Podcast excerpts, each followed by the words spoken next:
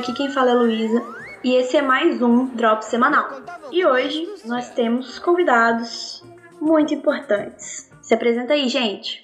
Fala rapaziada, aqui quem tá falando é o Luiz, do campus IF Bom Jesus. Olá, meu nome é André e gostaria de apresentá-los ao nosso apanhado de notícias diretamente para vocês. Fala gente, aqui é o Carlos e é um prazer estar com vocês. Sou estudante do IF Bom Jesus. Fala galera, eu sou o Arthur, estudante do IF Campus Bom Jesus e hoje eu tô aqui como um ouvinte. Ah, meteu essa mesmo, cara? Juntamente com vocês. Ah, não, pô. Aí eu já sou. Aí eu sou contra. Bom, gente, para começar esse Drops, eu trago uma notícia que já era um pouco esperada. Que Hollywood entra em contagem regressiva para uma possível greve de atores. O sindicato, com 160 mil membros, pode entrar em greve é, ao final de hoje, quarta-feira, dia 12, caso a negociação com os estúdios não seja bem sucedida. Eles se juntariam aos roteiristas, que estão parados desde maio. E as negociações, elas se concentram em melhores salários e outros benefícios, além de definir o uso da inteligência artificial é, na produção de filmes e programas de televisão para garantir que as suas imagens digitais não sejam recriadas sem autorização.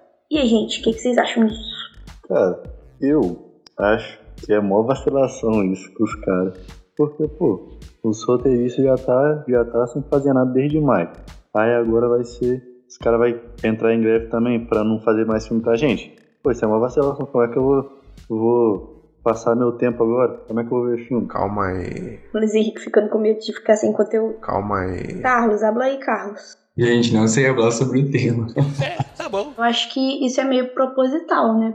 Pra pesar, né, a barra pra cima com essa negociação, porque vai ser, eles querem fazer essa greve logo no verão americano, que é quando eles têm uma maior é, gravação, né, de conteúdos e eles querem fazer isso exatamente nesse período e os roteiristas já estão de greve, porque eles estavam trabalhando muito e ganhando assim uma miséria é perto dos atores, e agora os atores também querem entrar de greve por conta também do salário. Véi, assim, pelo fato do salário, porque, pô, é um trabalho né, mundialmente, é um trabalho pro mundo, não é um trabalho que nem você trabalha com uma empresa. Então, pô, um salário baixo, um trabalho que é puxado, né? Porque também você fica exposto à imagem, tá certo, mas só que é triste ver isso, porque a gente fica sem nada. Nossa série, nossos filmes preferidos vão talvez ficar um tempo, ou não sabemos até quando essa greve vai, fora do ar. É isso é bem triste. É realmente triste a gente ver uma notícia como essa, porque a gente já viu na esse universo cinematográfico algumas vezes, tendo essas greves e atrapalhando diversas obras, mas também é necessário né, o, o, parte de movimentos trabalhistas, desde que lutem por melhores condições de trabalho, de vida, etc. E também, se parar, eu não vou ver o filme que eu mais estou esperando, Oppenheimer, não sei como é que pronuncia, aquele filme da bomba atômica. Mano, esse filme tá com a cara que vai ser o filme do ano, mano. É, eu acredito também que isso vai desfavorecer bastante, né? Ainda mais depois da pandemia, que agora que, né, querendo ou não, tem pouco tempo que voltou a, a gravar essas gravações e tal, então eu acho que, tipo assim, isso vai prejudicar bastante e a gente vai ficar um pouco sem conteúdo, se isso realmente acontecer. E eu espero que as empresas também consigam chegar em um acordo para que não parem de produzir os filmes. Pois é, se isso realmente acontecer, é, vai prejudicar bastante, né? Esse meio. Eles têm até meia-noite para afirmar ou não. Vai depender na negociação. É, e também falando em greve. Meia-noite de ponto segredo. É, tipo isso. E também falando nesse negócio de greve, né? A gente também tem no TalmaCast episódio 30 com o cineasta Ivan de Angelinis, que fala também sobre as greves dos roteiristas. Tá lá no Spotify, rapaziada. Bom, gente, saindo um pouco desse lado dos filmes, eu vou passar para um lado pouco triste. Vou falar da fome no Brasil. Bom, aqui no Brasil tem, em média, 21 milhões de pessoas que não têm o que comer todos os dias e 70,3 milhões em insegurança alimentar, diz a ONU. Bom, no relatório que a ONU publicou hoje, mostra que a insegurança alimentar e a fome aumentou no Brasil.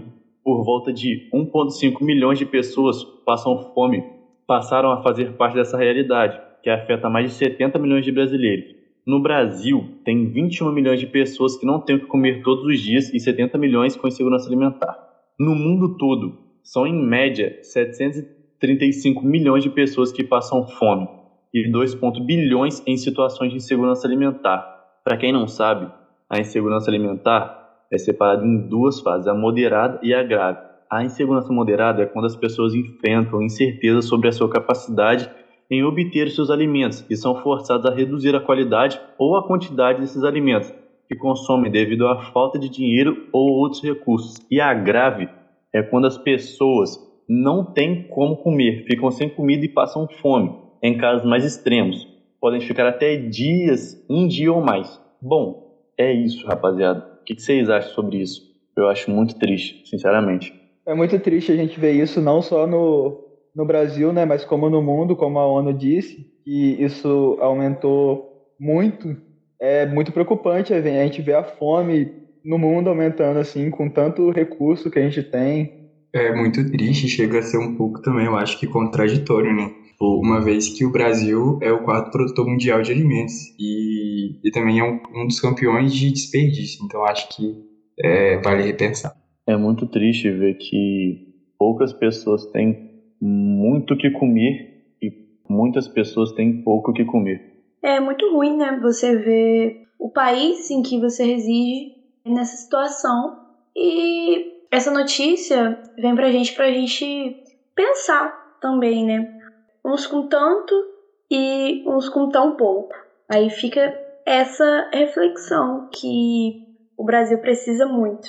Ah, e eu acabei de ver aqui também que a insegurança alimentar no Brasil, 9,9% da população, que equivale a 2,1 milhões de pessoas, estão em insegurança grave e 32,8%, que equivale a 70 milhões de pessoas, em segurança moderada no Brasil.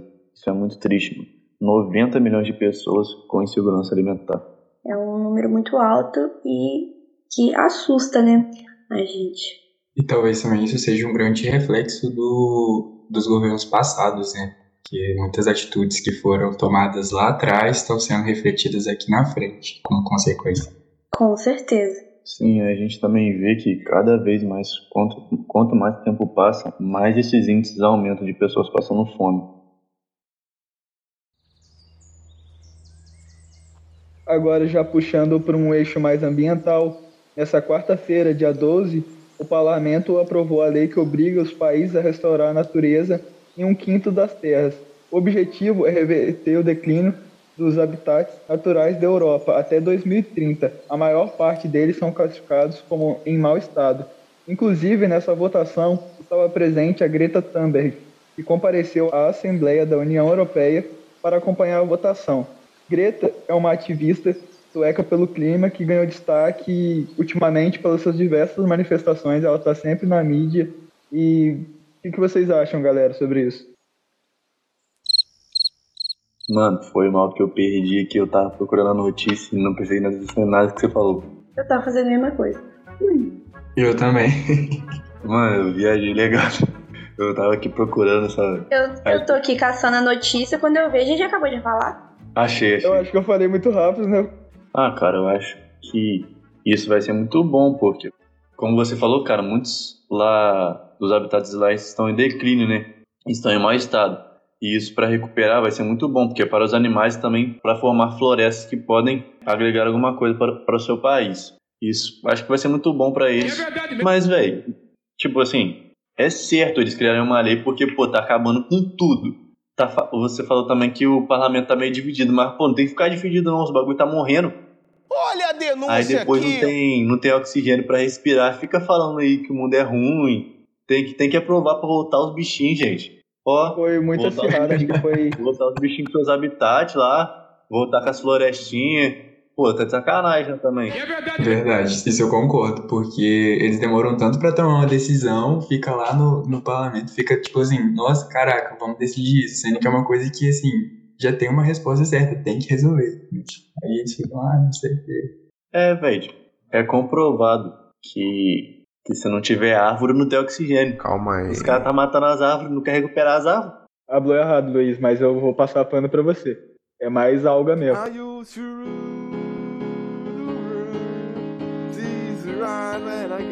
É importante que essa lei é aprovada para aumentar a biodiversidade, a biodiversidade mundial, como biomas que só existem naqueles locais, com o tempo eles iriam desaparecer se não tivesse medidas protetivas. Olha a informação aí! Não só isso, mas como animais silvestres, até mesmo a paisagem natural com o tempo ia se degradar, né? E a gente ia perder muito de vistas maravilhosas, de Programa com informação! é, de lugares que poderiam ser referência na área ambiental, mas que por motivos de ganância, né, não não foram. Concordo plenamente com suas palavras. Bom, mas pelo menos a lei foi aprovada. Isso que importa. Agora, se a lei vai ser respeitada, aí já é outra coisa, né? Sim, Evelyn Pois Provete. é. Esse é um ponto importante. Nem fala nisso, gente. Dá até tristeza. Aqui tem informação!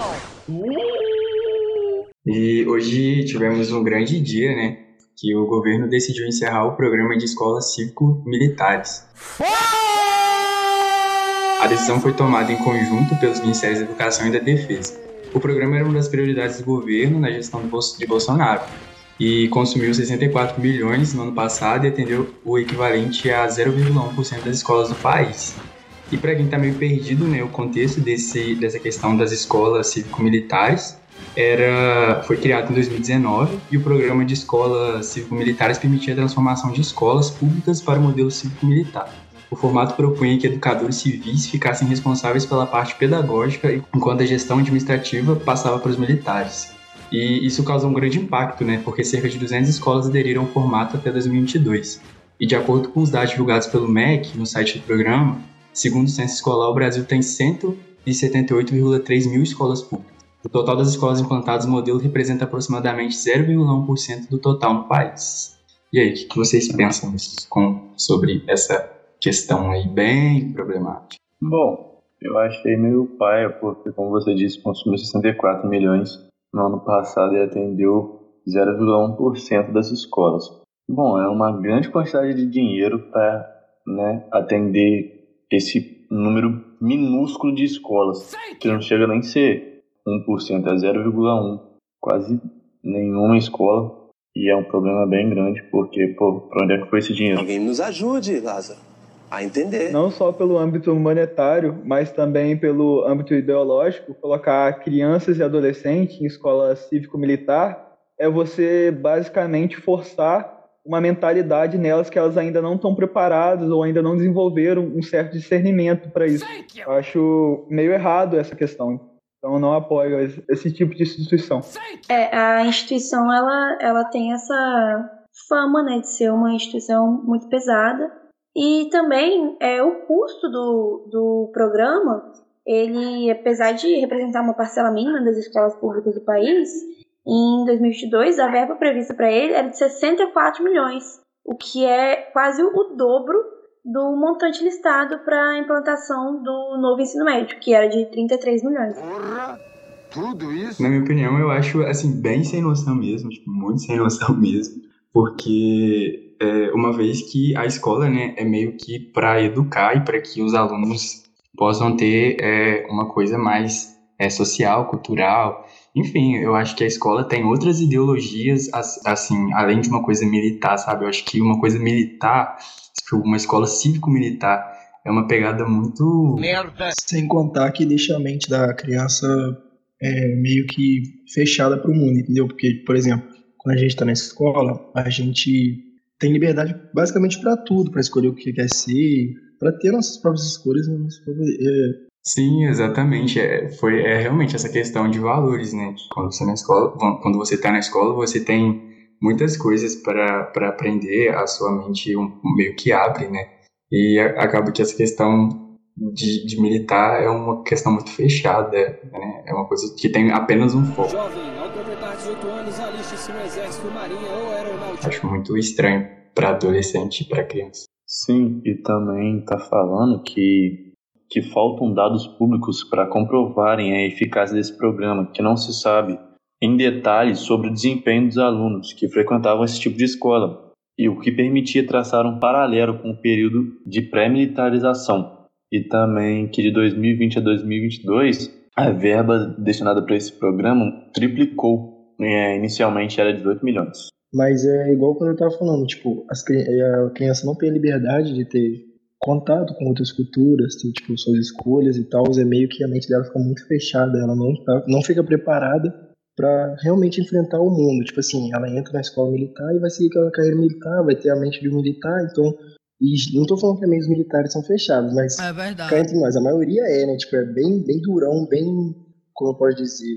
Fa é família tradicional brasileira, entendeu? É, então, assim, eu acho que a questão que deixa a criança muito restrita, não deixa ela ter suas escolhas e tal. Pior de tudo mesmo foi que o Programa Nacional das Escolas Cívico-Militares foi proposto com o objetivo de, de diminuir a evasão escolar e inibir casos de violência a partir da disciplina é, militar. Então eu acho uma coisa muito louca. Não sei vocês, mas eu eu sairia da escola se eu fosse cívico-militar. Olha a denúncia aqui, ó. Eu acho que eu não aguentaria a pressão e nem conviver naquilo, naquilo tão certo assim. Acho que a pouca popularidade de cultura acho que ia cortar muito minhas asas.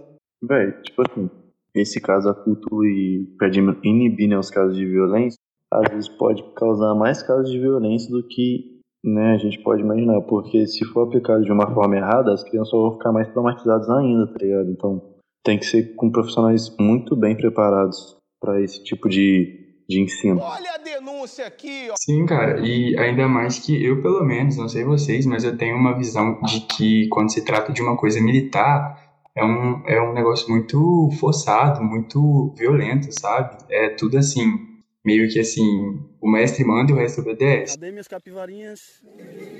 Eu acho que não é uma coisa muito para ensinar. Cadê minhas capivarinhas?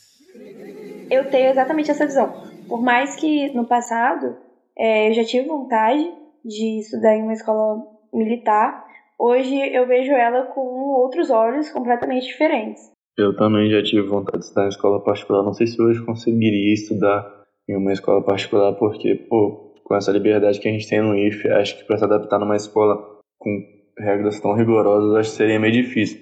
Mas eu, particularmente, tenho um, um, uma vontade, assim, na, voltada para a área militar. Eu tenho um, um gosto por um, algumas áreas aí, mas numa escola militar acho que seria mais enjoado pelo fato das regras e tal, porque no, no nosso IF, pelo menos, a gente tem uma grande liberdade de expressão. E lá não, lá é, é isso e acabou. Se você for contra, é advertência. E acho que tem escola que tanta das advertências é expulso sem nem depender do grau da advertência, eu acho. É, eu acho que esse modelo militarizado de, dessas escolas é, deveria ser mais restrito a, a, Forças Armadas, né? Porque aí já seria o objetivo deles, não a, escolas normais para alunos. Às vezes o aluno nem tem interesse em ser um militar e ele vai fazer o quê em uma escola militar? Sim, eu acho que devia ser uma escolha já a partir do, do ensino superior, né? Onde ele escolheria ir para uma instituição ou se alistar no exército, porque antes disso realmente acho que afeta o desenvolvimento pessoal do aluno como indivíduo na sociedade. Sim, exatamente, que a pessoa meio que já escolhe, né? Ela escolhe que quer ter aquela formação, quer seguir aquela carreira e né, ela vai estar ali porque ela quis. É, exatamente. Eu concordo é, que deve ser uma escolha. É, quem quer é, seguir na área militar, a escola militar é uma ótima oportunidade. Mas esse lance de ser obrigatório eu acho bem esquisito e bem forçado. Ah, e tá falando aqui que os militares da reserva atuam como monitores, disciplinando o comportamento dos alunos, mas eles não têm permissão para interferir no que é trabalhado em aula ou ministrar materiais próprios. Então, é tipo, o militar tá lá só para passar mais, mais um respeito, né? Ensinar como é que o menininho deve agir. Porque ele não pode falar o que ele pensa, então. Eu acho que é uma forma mais de disciplinar mesmo. Da questão que o, tipo, os alunos têm aula lá, mas acontece que eles estão no colégio militar, eles devem seguir regras, devem seguir um certo comportamento, uma certa postura, eu acho que é isso. Exército Brasileiro, você não tem escolha, é obrigatório. Vai, cachorrão!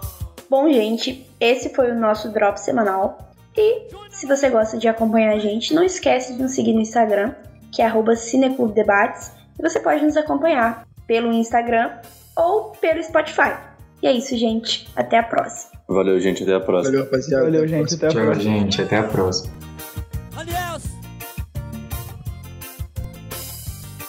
Sono mai la John.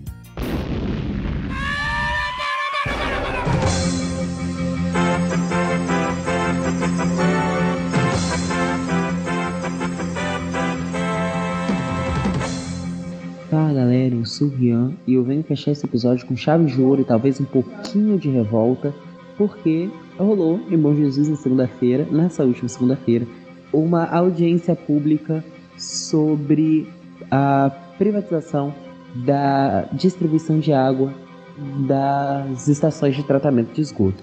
E é importante a gente pensar sobre isso, refletir sobre isso, porque esse projeto de privatização, além de não ter sido consultado com o público previamente, isso foi um acordo fechado pelo prefeito sem consentimento geral, também traz diversas problemáticas para a distribuição em si. A gente compreende que a privatização de um estatal geraria mais custos para o cidadão por um serviço garantido por lei.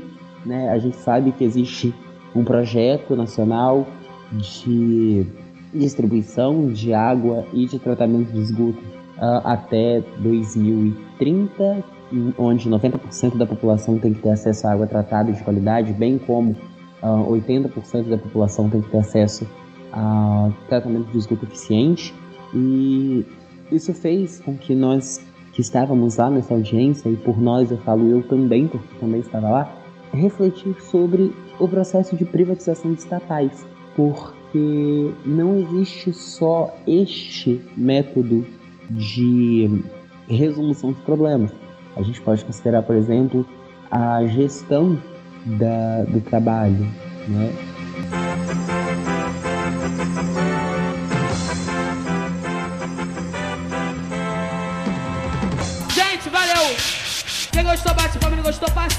Valeu pela moral, obrigado.